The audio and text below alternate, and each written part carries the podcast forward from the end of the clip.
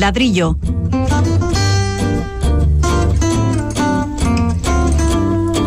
El programa divulgativo de Radio Vitoria dedicado a la arquitectura y el urbanismo.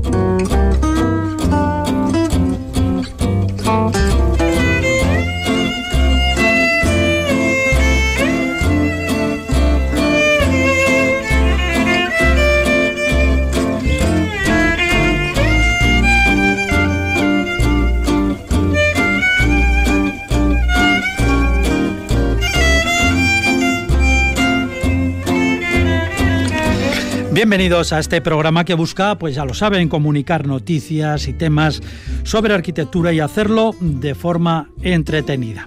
Son muchas las curiosidades en estos campos que merecen la pena. Hoy hablaremos de las numerosas placas solares instaladas en los nuevos barrios de la ciudad, placas que al parecer no funcionan o no lo hacen muchas de ellas desde hace años. Luego tendremos como invitada a la decana de los colegios vasco-navarros de arquitectura, Machalena Casuso, y terminaremos, si nos queda tiempo, planteando si las cocinas tienen futuro en las viviendas que se construyan en las próximas décadas, dada la poca afición a guisar de las nuevas generaciones.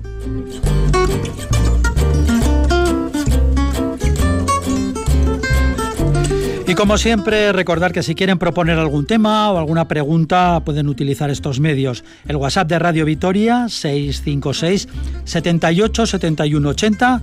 El contestador de la emisora, 945 01 2550. O el correo electrónico, el ladrillo.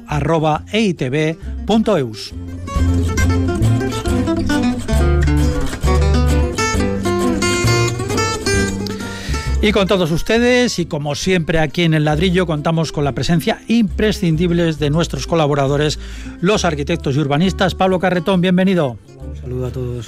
Y Fernando Bajo, un caluroso saludo también por aquello de la temperatura, la tarde y todo aquello. La realización técnica es cosa de Aroa Saez de Ibarra. Saludos también de quien les habla, Paco Valderrama.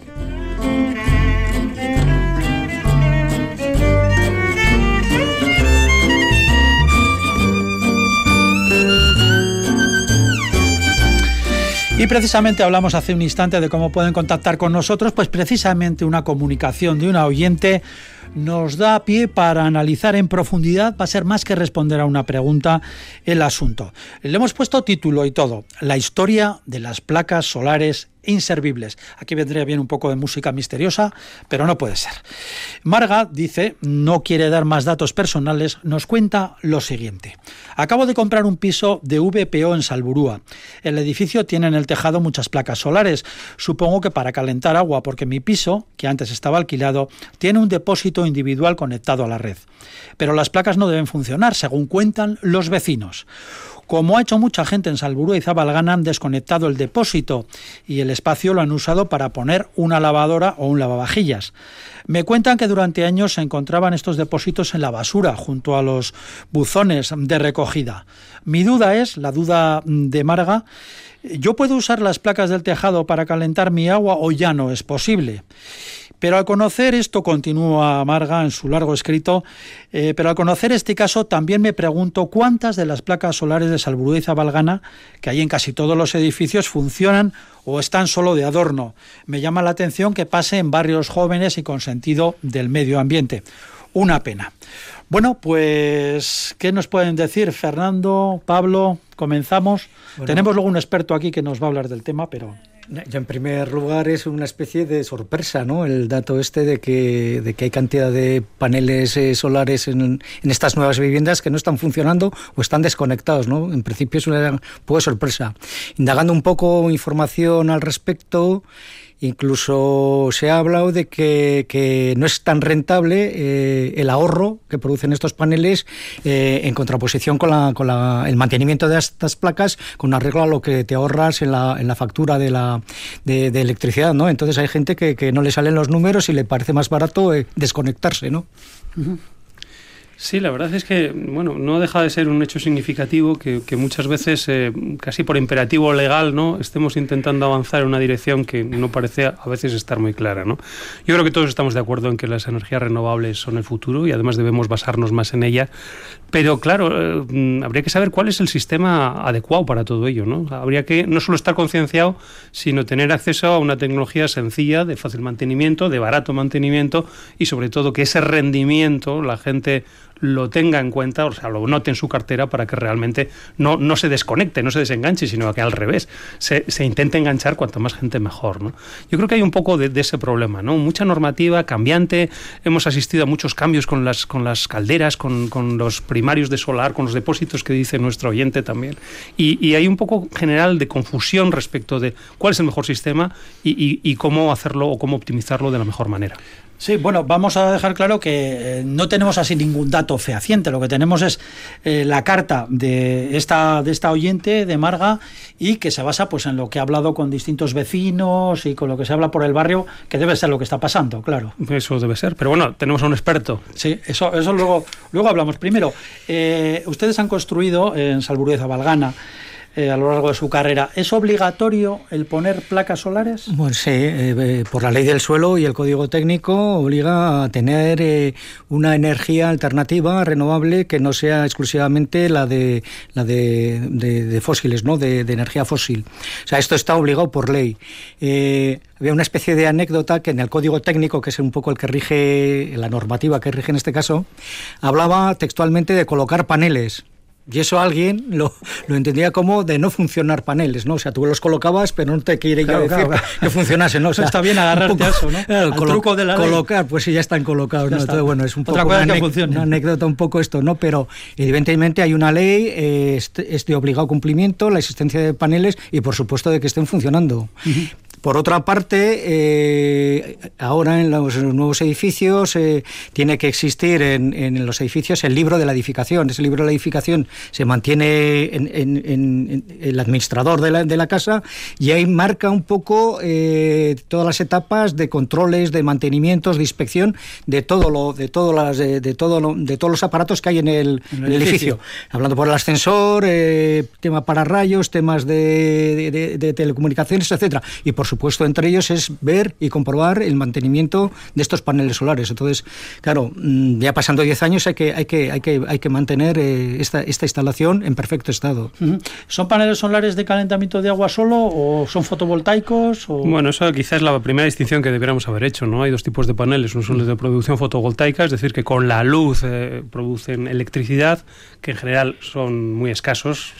bueno, se adaptan a edificios públicos y a estas cuestiones. Es complicado porque tienes que tener a más baterías baterías. Y bueno, y porque producen corriente continua, inversores, son, son un poquito más, más complicados. ¿no? Y estos que yo creo que son a los que se refiere nuestro oyente, son eh, térmicos, es decir, lo que hacen es calentar, en este caso precalentar el agua, haciendo que, eh, suba la temperatura unos cuantos grados de ese agua que viene de la red, que normalmente eh, viene fría, se precalienta un poco y así la caldera mm, tiene que trabajar mucho menos porque el incremento de temperatura que tiene que, ofrecer pues es menor.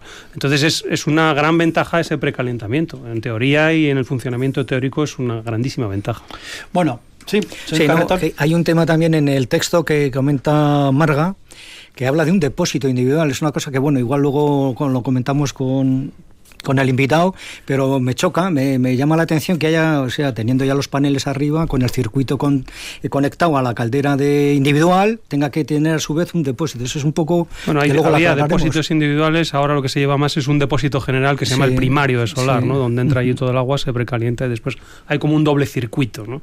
Que es un circuito de ese agua precalentada que sale de un depósito general que es al que eh, introduce calor esos paneles solares. Estamos, estamos hablando de, de paneles solares, pero también... Eh, debe haber problemas o algunas dudas respecto a la ventilación, ¿no? Pasa un poco lo mismo. Yo creo que hemos tecnificado tanto la construcción. ¿Esta ventilación a qué nos estamos refiriendo? La ventilación también es otra de las cuestiones que el Código Técnico obliga, que quiere decir que tiene que haber una serie de renovaciones obligatorias del aire interno de la vivienda. Es decir, que aunque no abramos las ventanas, hay una serie de ventiladores que en teoría debieran estar funcionando una serie de horas al día para garantizar esa ventilación. Otra de las cuestiones también, no sé si lo hemos hablado aquí, pero, pero nuestros oyentes lo sabrán, que lo primero que hacen muchos inquilinos es precisamente apagar esos ventiladores porque, bueno, consumen un poquito de energía y a veces hasta meten algo de ruido, ¿no?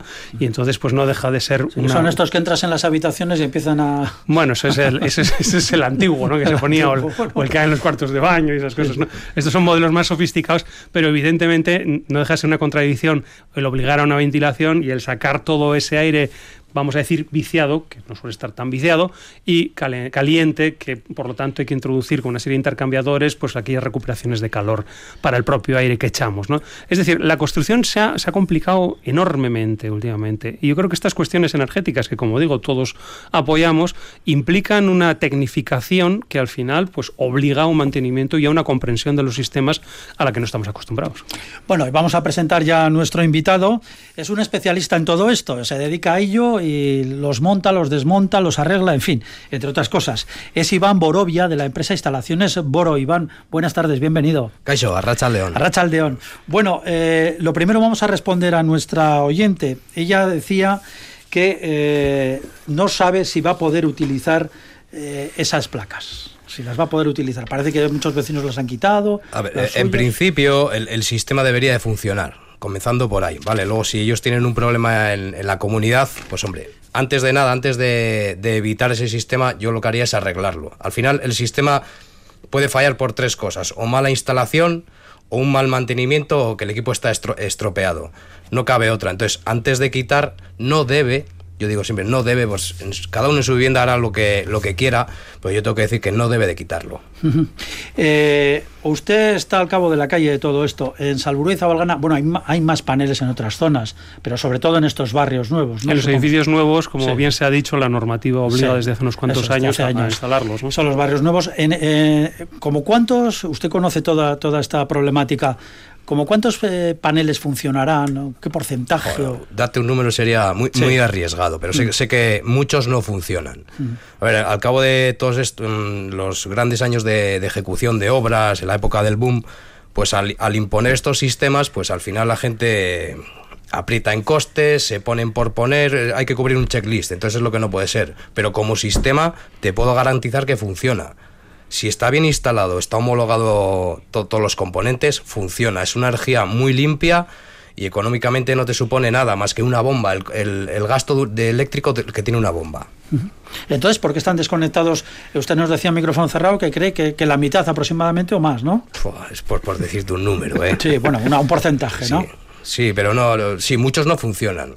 Eh, en un inicio, pues por muchos seguro que están no funcionan, ¿No funcionan desde el inicio o los han ido apagando, los han ido Muchos desde el inicio. Yo están instalaciones que realmente ni funcionan ni van a funcionar. O sea, es, es, más que evidente. Habría que darles una vueltita. Entonces, bueno, pues ya la, inversión que requiere esa instalación, pues entiendo que a la comunidad pues no, no les encaje. Pero bueno, al final, cuando te imponen código, en el código técnico está impuesto estos sistemas. Entonces, por un lado tienes que que producir un 30% del agua caliente sanitaria. Eh, ¿Para qué? Para eh, conseguir mayor ahorro energético. Y por otro, no, para, eh, no tener emisiones de CO2 al ambiente. Entonces, si yo quito ese sistema, ni voy a ahorrar y encima voy a, voy a echar CO2 al ambiente. Entonces, por concepto medioambiental, no deberías de quitarlo. Mm. Luego, cuestión económica de cada uno, joder, es muy personal. Sí, pero Iván, ¿por qué muchos no, ni han llegado a funcionar? Que eso es a mí lo que me sorprende, ¿no? Ni por, el primero. Por una mala ejecución. Al final es como dices tú, eh, se, van imponiendo sistemas, instalaciones. Eh, se hacen porque hay que hacerlas, porque como se construye, pues, o se construía, se construyó de aquella manera, pues se fueron haciendo instalaciones y hoy en día es que no se pueden ni retomar. Habría que. Hacerlas nuevas, casi. Nuevas. Entonces, poca profesionalidad, bajo mi punto de vista. Quiero decir, aquí todos hemos aprendido a todo. Cuando es una novedad, aquí nadie nace sabiendo. Pero bueno, hay, hay, que ponerse las pilas. Eh, Iván, eh, desde hace 10 años o, más no se lleva instalando estas, ¿no? Se ha mejorado, se ha simplificado un poco, se ha abaratado estas instalaciones. como por ejemplo, antes los móviles, pues bueno, eran unos, unos formatos grandes, eran costosísimos y la tecnología hace que, que se vaya abaratando y se vaya llegando a, a, estos, a estas tecnologías más baratas. Eh, sí, se, habrá, se ha economizado y es más eficiente el producto. O sea, siguen investigando. Entonces, claro que es más eficiente, pero bueno, eh, las instalaciones son las que son. Tampoco le podemos dar mayor vuelta. Y luego requiere un mantenimiento. Es un ser vivo. Entonces requiere un mantenimiento. Si no lo mantenemos, entonces igual habrá gente que haga pues el, el, cálculo de coste de mantenimiento más esto, más lo otro, pues no le Quizás lo que, lo que está haciendo la gente, ¿no? Diciendo, bueno, el mantenimiento de las placas cuesta tanto, si no las, eh, si las apago, pues eh, ya, el recibo de la luz, pues bueno, no sé. ¿eh? Sí, será mínimo, pero bueno, es como todo, tú cuando inviertes es a la larga. El, el para hoy no, no existe, entonces a la larga seguro que le sale rentable. Y no nos olvidemos que menos siempre es rentable. Eso quiere decir, sí, tenemos que mirar un poquito más allá. Eh, lo que decía, que subrayaba antes eh, Fernando, eh, Fernando Bajo es eso, que, o sea, que desde el principio se han puesto mal, o sea, para cumplir la normativa los pongo, pero bueno, luego ya ahí se quedan, ¿no? Sí, muchos de ellos sí, garantizado. Se han puesto, se, lo que decía también Pablo, ¿no? Dice, ya está el expediente que se pongan. ahora mismo yo creo que con los sistemas que hay cuando entregas las viviendas es muy difícil quiero decir, hay, hay controles, ¿no? Hay con mucho más control, muchísimo más. De eso vosotros sabréis mucho más cómo se controla todo. Claro, claro, tienes que controlar toda la instalación. Y si no funciona, ya sé lo que es. Llamadita. ¿Cuál, ¿Cuál es el mantenimiento? Así, descríbenoslo un poco muy básicamente. De un panel solar que parece que es una cosa que está ahí puesta y que él solo recibe Al sol final es, es, muy básico. estas placas lo que contienen es un glicol, ¿vale? Es un, un líquido que, pues, una especie de anticongelante para que no se congele es mantener esa presión con el glicol a un, a un punto que te dice el fabricante o que por zona te corresponde, que funcione la bomba, limpieza y poco más. Es como alrededor del coche, ¿no? Al que todo el mundo está acostumbrado a mantener. Un parecido, sí. ¿Y, eso cada, cuánto tiempo hay que hacerlo? En principio lo óptimo es una vez al año. Una vez al año. Pero bueno, estamos hablando de bloques que son enormes. Eh, bueno, muchos de ellos en Salbureza Valgana, los bloques son, son bloques potentes. de... Muchas placas, pues bueno, pues eh, más volumen. Pero tiene pero también muchos vecinos, o sea que eso igual tampoco es tanto, ¿no? Pero bueno, se puede hacer. La, historia es que ahora mismo si, si, te metes en un bloque que, que no, no lo controlas, no lo has instalado tú, entonces el, el primer ejercicio de detectar qué es lo que le está pasando, evidentemente tiene un coste que son muchas horas, una vez de que ya has pillado lo que le pasa, un diagnóstico, perdona, eso es. Pero claro, el, diagnosticar eso así a simple vista es imposible. Nosotros así, no para nosotros es muy difícil. ¿Y entonces qué se puede hacer aquí en todos estos, eh, en esta situación? ¿Quitarlos o dejarlos? No, yo creo que quitarlos no. Yo creo que una, una visita, un pequeño diagnóstico o grandes, suelen ser grandes, ¿vale? Porque al final por mal mantenimiento suelen reventar las soldaduras, tal cual. Entonces, bueno, tampoco no vamos a tirar todo el sistema. Lo que sí que es el buscar las fugas, evidentemente es el, mayor tiempo. ¿Vale? Como inversión, pues en mano de obra. Y componentes no. Y ahora, por ejemplo, eh, bueno, pero muchos de estos sistemas, algunos todavía no, pero estarán en garantía, ¿no? Ya han pasado mucho tiempo, ¿no? Ya... Uf, yo creo que por ley tienes dos años de garantía y por, de ejecución vosotros sabéis. Son 10 años. en instalaciones tres, ¿no? 10 años son cuando. 10 años la vivienda estructura y cosas de estas, pero sí, instalaciones dos, tres años no, no, en general no estarán en garantía. Difícil lo tendrías hoy en día a ir a buscar quién lo ha hecho. Sí. Muy difícil, sí. La verdad es que sí. Vale, vale. Y bueno, y, además de eso, yo también quería ir un poco a lo de las ventilaciones. Pasa un poco lo mismo en esa pregunta que, hemos, que hemos enlazado con las ventilaciones. Es un poco lo, pues, mismo, pues, ¿no? Técnicamente, pues como te digo, hay, que ponerse las pilas. Es un, son productos nuevos, ¿no? Ya llevan años, pero... Para mí en este punto es importante que lo que estamos buscando es un confort. Aparte de una obligación de código técnico, de lo que sea, una pequeña pega es que toda esa calefacción que estamos creando nos la podemos se va por el tubo, ¿vale? Pero bueno, existen métodos de intercambiador o para un recuperador, de, alguna manera lo podemos mejorar, pero que se cuenta la gente que todos esos sistemas es confort y en lo que, lo que tenemos que pensar de ahora en adelante, yo creo que está ya casi todo inventado y lo que vale una vivienda es el confort. A mí lo que me gusta es estar a gusto, independientemente del gasto de la inversión, ¿vale? Entonces me gusta estar a 22 grados, que mi casa tenga un aire muy limpio, que esté con un solo radiante, que yo es lo que valoro hoy en día. Todo depende de cada uno, de su la inversión que quiera hacer, pero el confort es lo que la gente te agradece de, vamos, de por vida. Sí, sobre todo luego un ahorro energético, ¿no? Si todas estas tecnologías van en, a favor del ahorro de, consumo de energía, pues... Ahorro hay, hay muchos sistemas, ahorro energético, sí, pero la inversión suele ser potente. Hay que gastar un dinero.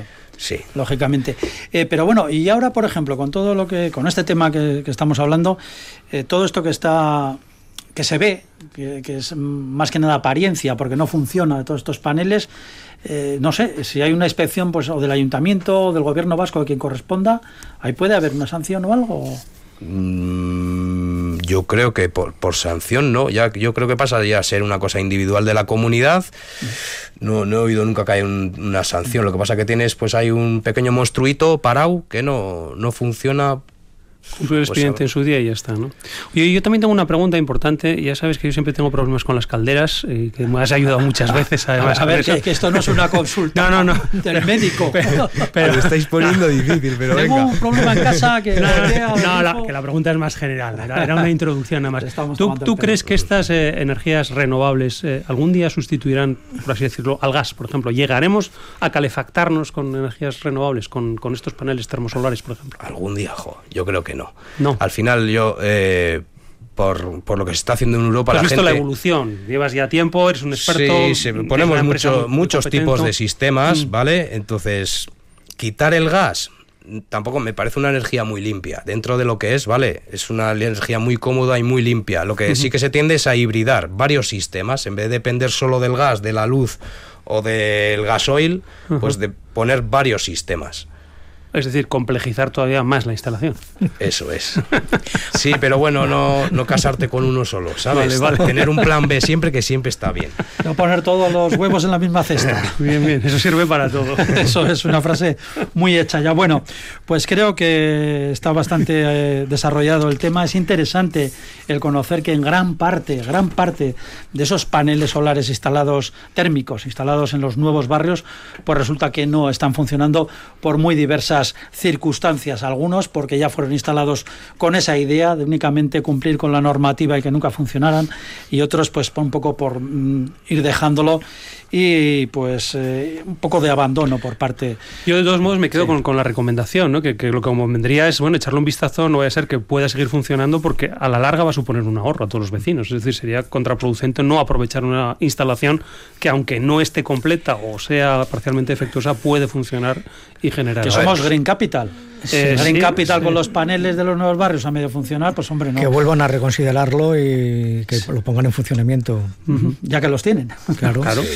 muy, provecho. Muy bien. Bueno, Iván Borovia, muchísimas gracias por haber estado con nosotros y habernos asesorado. Un técnico siempre es importante tenerlo aquí. He hecho lo que he podido. muy bien. Muchas gracias. Un saludo. Buenas tardes. A vosotros.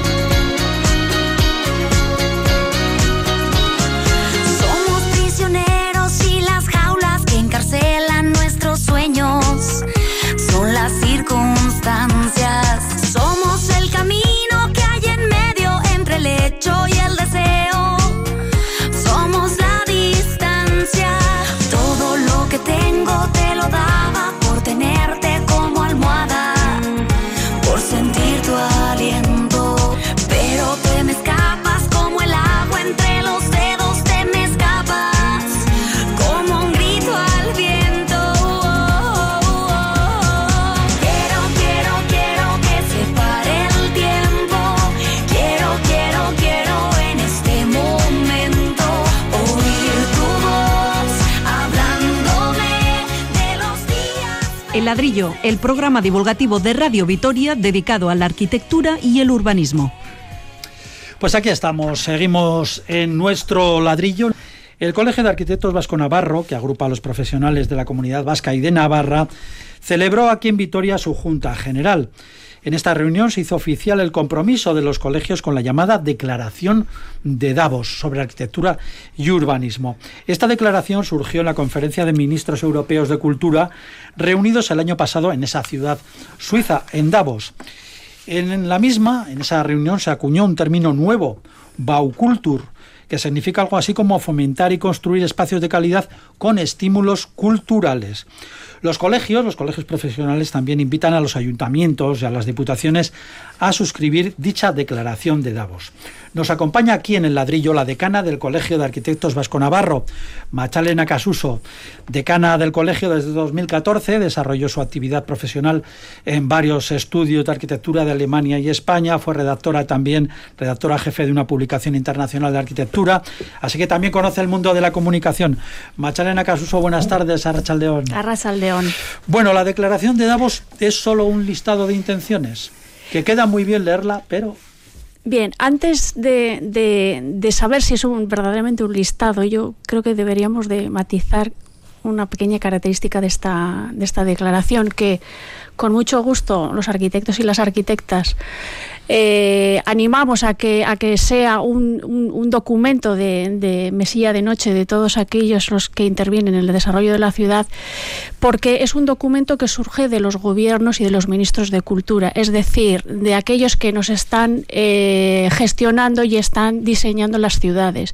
Y es un documento que surge de la administración y que la profesión ha reconocido como de importantísimo valor para eh, llegar a conseguir esos objetivos que también la, profesión se, se, se, se, autoimpone. ¿no? Y si es cierto, es un listado de, de, de conceptos, pero que son muy claros y que si uno lee la declaración hasta el final también obliga a dentro de 10 años pasar lista a todos a ese, a ese gran listado ¿no? y decir hemos cumplido, no hemos cumplido, los hemos puesto en, en, en funcionamiento todos esos, esos valores que, que defienden la, la, alta calidad del espacio construido. Bien, eh, luego entraremos un poco mm, eh, eh, para concretar qué es eso de la alta calidad en el espacio construido de forma mucho más práctica, pero esto va a tener una influencia directa en el ciudadano, que es lo que a nosotros en este programa nos interesa especialmente, los ciudadanos, eh, la vida cotidiana. Me sorprende la pregunta porque... Eh, no le alegra que le haga esta pregunta. no, me sorprende porque parece que el diseño de la ciudad no afecta al ciudadano. Y efectivamente el buen diseño de una ciudad afecta directamente a la calidad de vida del ciudadano. Y esa es la gran mensaje, como has comentado antes, de la capacidad de comunicación que debemos hacer al, ciudadano, que realmente diseñando buenas ciudades mejoramos la vida de los ciudadanos. Por lo tanto, debe ser eh, obligatorio eh, eh, alcanzar esos objetivos. Tiene que ser. De todas formas, dándole la vuelta a la pregunta o haciéndolo de otra manera, ¿usted cree que el ciudadano también corriente, los ciudadanos de la calle, son conscientes de la importancia, son conscientes ¿eh? de la importancia de cómo se construyen las ciudades. Sí que te quejas, esto no me gusta, mm, o qué bien que tenga un mm, parque al lado, mm. pero ¿es consciente globalmente de la importancia del urbanismo? sí, y hay que mejorarla el conocimiento del urbanismo. Y bueno, gracias a programas como este ponemos en, conocimiento de la audiencia también de qué, impacto tiene el urbanismo. Sí es cierto que actualmente hay mecanismos para que la ciudadanía y las colectividades puedan aportar en los procesos de eh, revisión de normas urbanísticas. Son... La participación, ¿no? De alguna manera. Exactamente. Mm, sí es cierto que tenemos eh, la necesidad también de ir mejorando esas eh, herramientas que tenemos a disposición de la ciudadanía para ir aportando a, esos procesos de revisión de planeamiento. Ahí también queda un, camino largo que recorrer y yo creo que también es otra, otra más en la, en la lista de tareas. Vamos, teniendo claros cuáles son los objetivos, podemos ir caminando hacia ellos, ¿no? Bueno, vamos a, vamos a lo práctico entonces. En esa lista que decíamos un poco pues de lo que sería deseable obligaciones, ¿no? Eh, ¿Cuáles son algunas de ellas? prácticas? Bueno, uno, el debate, por ejemplo, el realmente que, que las, las, estrategias y que las políticas y, y, nuestro trabajo esté bien fundamentado en un profundo conocimiento de los problemas y de la problemática y generar ese debate para poder abordar esos problemas. Pero, pero eso normalmente, normalmente ya lo hacen, ¿no? Eh, tienen sus eh, jornadas especializadas, los arquitectos, a veces también con la clase política, entonces siempre hay unas jornadas técnicas o jornadas especializadas en todo esto, ¿no? Sí, tiene que ir, o sea, en esa línea hay que seguir trabajando porque muchas veces eh, muchos eh, eh, digamos, resultados de esos debates también se quedan también en el tintero. ¿no? Uh -huh. eh, quizás hay que rematar todos esos procesos participativos o de encuentros técnicos o transversales eh, de, de, arriba hacia abajo o de abajo hacia arriba, como se suele entender ¿no? El, en la problemática. ¿Y además? Además, ¿del debate? Eh, entender el problema de manera transversal, eso también, eh, y luego entender que, eh, que las soluciones vienen, eh, vienen de una reflexión medioambiental, cultural, social y, bueno, muy, muy polifacético, ¿no? Y que hemos sido, creo que, y esto la audiencia lo entenderá perfectamente, hemos sido conocedores de las prácticas anteriores con unos objetivos determinados que no han dado los resultados que todos hubiéramos eh, necesitado, ¿no? Eh, los aspectos económicos, cuando pesan los aspectos económicos o las consecuencias económicas, empieza a decaer la calidad. Ahora tenemos una ley de contratos del, sector público por el cual, eh, digamos que se ponen en marcha numerosas obras eh, públicas y esta ley ahora nos está diciendo que la contratación tenga un equilibrio entre la calidad y el precio. Por lo tanto, se introduce el concepto de calidad en el, en el, en el, en el debate. En el, en el debate, uh -huh. eso es. Yo tengo una pregunta que, que, me surge después de, bueno, de leer un poco esta declaración de Davos y todas estas cuestiones, ¿no? ¿Quién juzga la alta calidad? Pues eh, yo creo que en, en, en, la declaración de voz precisamente se está diciendo que el futuro es el que te va a poner la responsabilidad a, cada, a cada uno de nosotros. Sí, pero, pero al final siempre tiene que haber un juez, es como todo, ¿no? La humanidad tenderá a ser buena, ¿no? Pero alguien tiene que haber que diga lo que usted si está haciendo es malo, ¿no? Si o lo que usted está haciendo es bueno, ¿no? ¿Quién, si, quién, quién va a Si el objetivo es encontrar la calidad y si el objetivo es aumentar el bienestar de la sociedad, yo creo que es el, es el mejor juez. Sí. No sé, yo es que tengo, tengo esas dudas, ¿no? Porque, claro, cuando dicen, no, pues eh, además cito textualmente, ¿eh? pues eh, dado la baja calidad de las construcciones, ¿no? Y la pérdida de calidad en nuestros espacios urbanos, ¿no? Y bueno, casi es entonar un mea culpa, ¿no? Todos los edificios tienen que hacer un arquitecto, todo el espacio público al final ha estado diseñado por un arquitecto, un ingeniero, ¿no? Entonces, claro, estamos dando por hecho que, que lo hemos hecho muy mal últimamente. ¿Qué han ¿no? venido haciendo hasta ahora? Pues haciendo, haciéndolo muy mal, está claro, ¿no? Leyendo esto, eso es, eso es un hecho, ¿no? Entonces mi pregunta al final es decir, ¿va a haber algún control, vamos a decir, del día a día que haga que esta calidad de esos diseños sea, sea mejor? O sea, un, una especie de, de, de, cuestión práctica, digo, ¿no? Digo, por favor, no haga usted esto, que esto mm, va a resultar en el deterioro más absoluto de este determinado espacio, ¿no? Pues yo creo que el conocimiento actualmente de, lo, de las consecuencias de una decisión mal adoptada, yo creo que es bastante amplia. Eh, por ejemplo. Eh, sí, pero es a toro pasado, ¿no? Es, eso no bueno, se podía haber evitado. Ese, ese por supuesto, mm. pero digamos que herramientas como estas son las que nos permiten a tomar conciencia de, de, lo sucedido y a poner medios a partir de ahora, yo creo. Vamos, ¿eh? eh que hay Machale, buenas tardes. Yo, vamos, leyendo un poco la declaración, interpreto, hago una especie de lectura de la siguiente forma. Hace unos cuantos años eh, teníamos encima de la mesa que era el patrimonio arquitectónico. Todo, toda la gente, todos los ciudadanos entendíamos que, que, había que preservar esos edificios de esa calidad. Hemos ido dando pasos tanto socialmente, urbanísticamente y arquitectónicamente. Y entonces, por una parte, vemos que hay un peligro en cuanto a demolición de, de ese patrimonio y que hay que proteger, y por otra también tenemos que proteger esa calidad urbana de calles, de plazas, de bosques bosques, de parques, etcétera, ¿no? ese otro patrimonio que, que, es un bien cultural, que es un bien cultural que nos afecta a todos. Entonces, me parece como declaración está muy bien, me parece que hay que mentalizar a la gente para que preserve esto, que, que nos mentalizamos todos, que la ciudad no es cuestión de, de derruir edificios, etcétera, ¿no?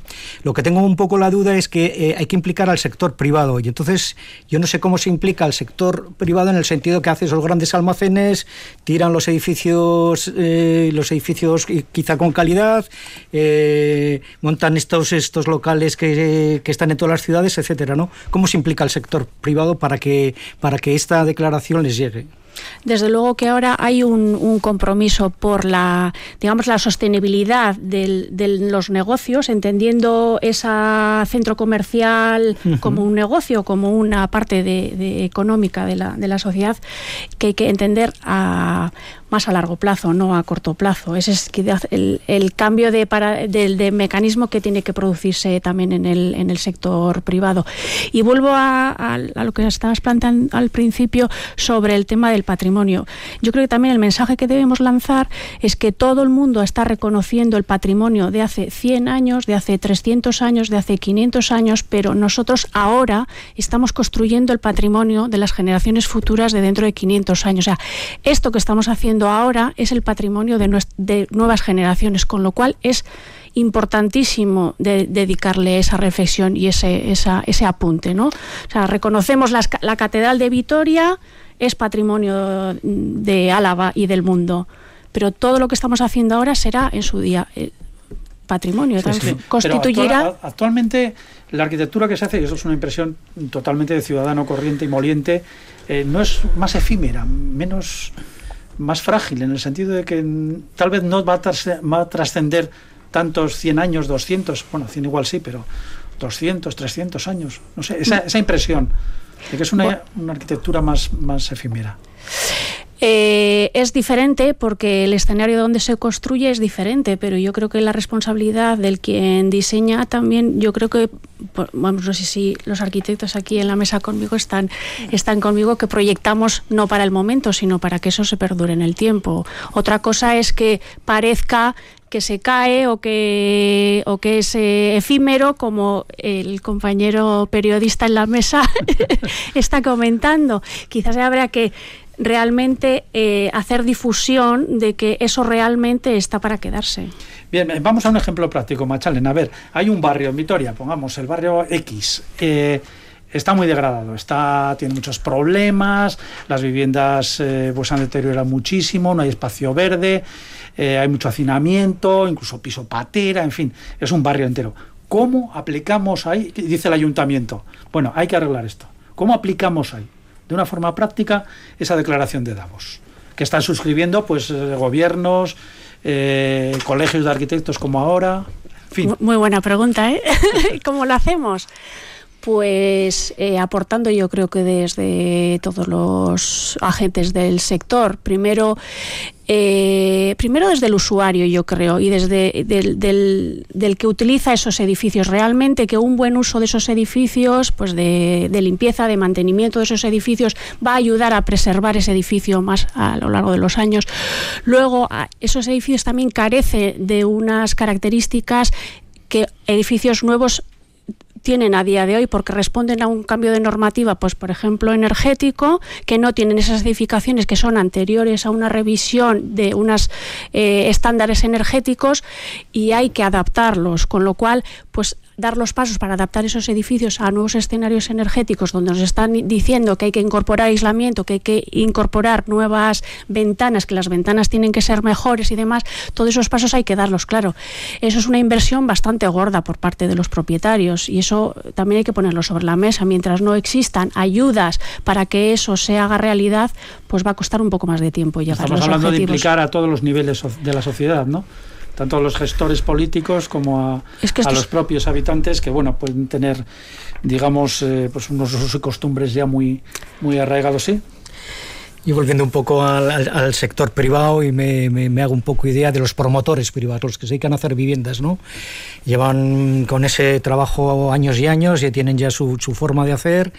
También, claro, la pregunta es eh, cómo también les mentalizas a esta gente para que aporten su granito de arena a esa calidad urbana, ¿no? No es cuestión de poner ladrillo sobre ladrillo o, carpintería de aluminio o hacer el negocio en detrimento quizá de ese, de ese un poco valor añadido que puede ser una arquitectura bien hecha o bien entendida. ¿no?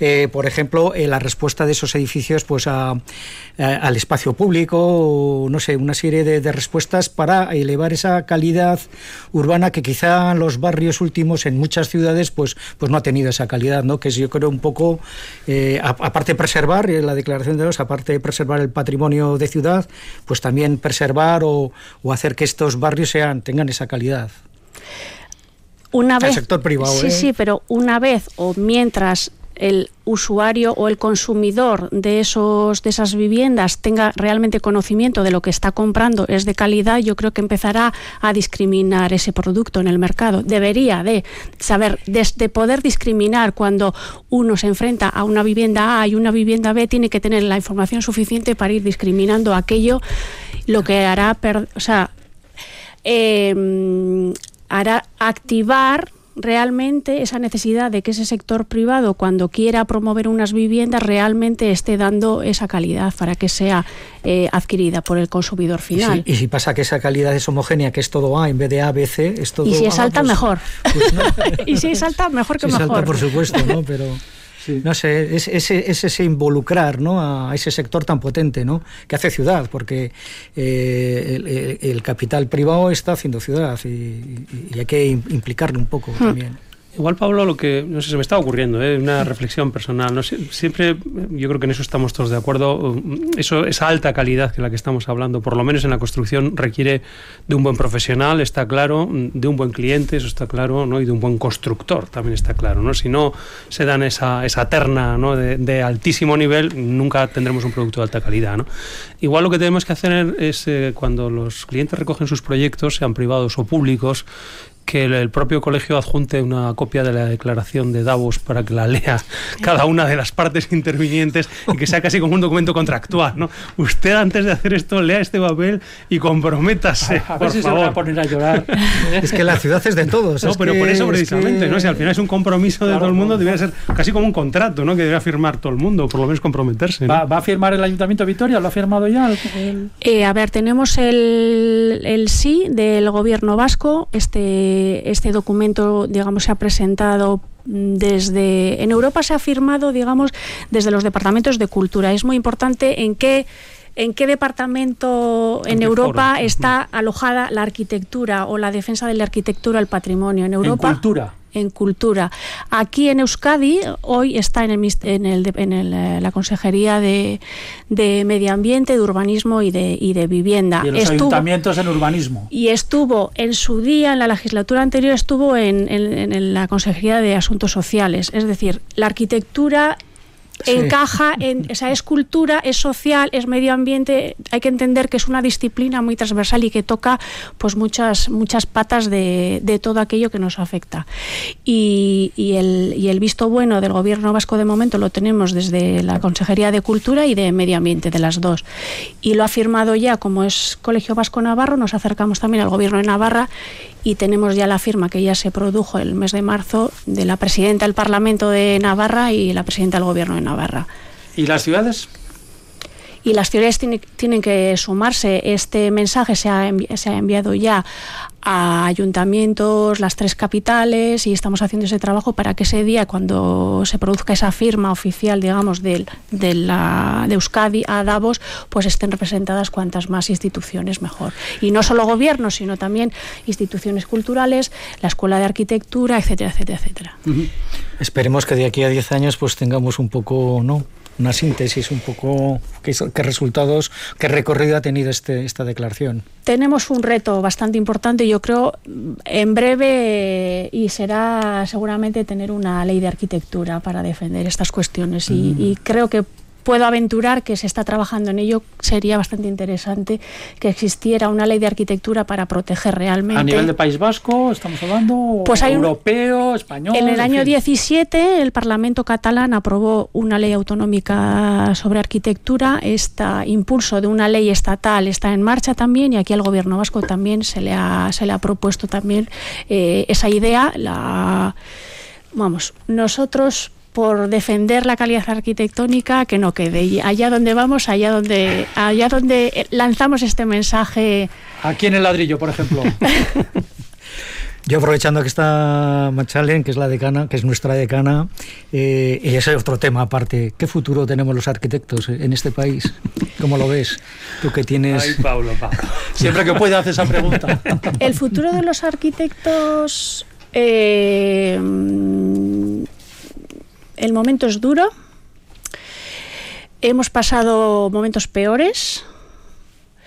Eh, necesitamos cambiar el asiento donde nos sentamos y mirar la situación conociendo el pasado pero con vistas a un futuro diferente. Esto yo creo que pasa por especializarnos, diversificarnos, internacionalizar, eh, sacudir un poco el polvo de los estudios de arquitectura y con todo el conocimiento y esa gran mochila que, que es potentísima que, que, tienen los arquitectos y las arquitectas del Vasco Navarro, utilizarlo para, para buscar un escenario mejor. Pero solo pasa, y a mi entender, por levantarnos nosotros del asiento también. ¿eh? Hala, pues ya lo sabe. Sí, sí, bueno. De momento puede ser preguntar, por, por, preguntar. Si lo sé, no, si lo sé, no pregunto, claro, pero bueno, no, me parece que es un motivo, vamos, me parece genial para todos los arquitectos, arquitectas que, que, que, ver, que están eh, ahí el, peleando el día a día. La, la situación es muy mala y seguimos, o sea, el número de arquitectos sigue creciendo. ¿Cuántos están eh, colegiados ahora mismo en, Vas en el Vasco, Vasco Navarro? hay 3.800 arquitectos. 3.800 aquí en Euskadi. Y no se ha dejado Vasco nunca, Navarro. Vasco Navarro, bueno, Euskadi, sí. nunca bueno. de crecer, salvo dos años recientes de en el que en 2008 me parece que fue y en el 14 aquellos donde las bajas como colegiados o jubilaciones superaron a las altas. El resto de años seguimos creciendo, creciendo, creciendo. Entonces ahora hay infinidad de situaciones donde se puede defender la baucultura en planeamiento, en participación, en temas sociales, no solo en la construcción de seis viviendas, 17 viviendas o el Palacio de Congresos, que eso ya está agotado. Creo que tenemos que entender que esa baucultura se da en muchos más escenarios de los que hemos conocido hasta ahora. Por eso entiendo que el conocimiento que tenemos que grandísimo al servicio de las nuevas oportunidades del futuro. Es mi opinión y mi, mi visión después de cuatro años. Vale. cuatro o cinco años en el colegio, ¿no? Muy bien, pues Machalena Casuso ha sido nuestra invitada, nuestra segunda invitada en este ladrillo de hoy, decana del Colegio Vasco Navarro de Arquitectos, hablándonos de esta interesantísima iniciativa, la declaración de Davos, que esperemos que al final nos afecte a todos, por supuesto, en el buen sentido con el paso del tiempo. Machalen, mira, que muchísimas gracias por haber estado con nosotros. Y enhorabuena por el programa. Muy bien, Gracias. muy bien. Gracias. La- el refresco está pagado.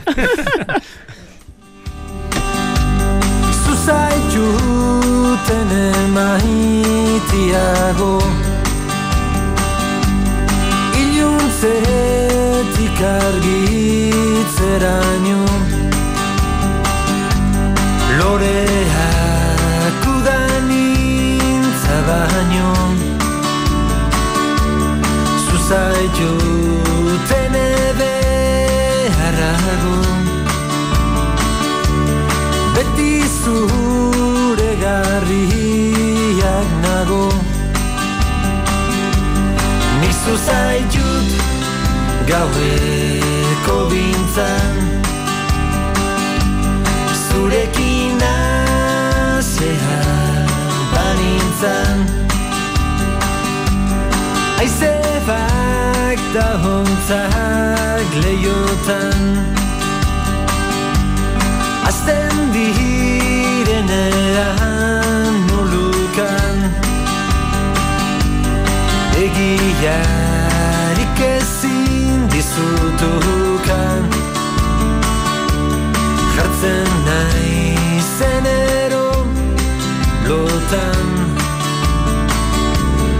Amets Ahotsa dut zure besotan.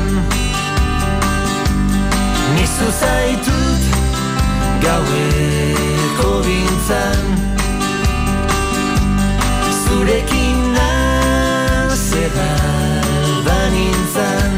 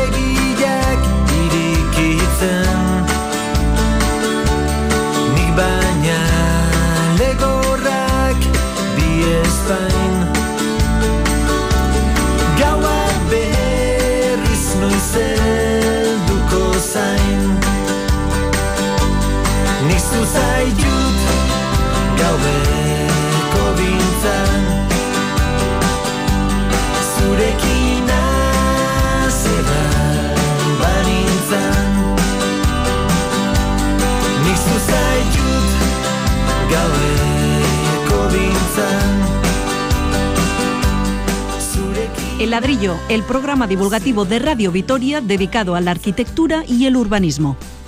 Bueno, pues ya estamos en el último minuto, prácticamente minuto y medio de El Ladrillo. Teníamos que hablar de cocinas a través de un oyente eh, o de una oyente que nos ha llegado esa pregunta y es interesante, pero lo vamos a dejar para próximos programas porque evidentemente apenas tenemos tiempo.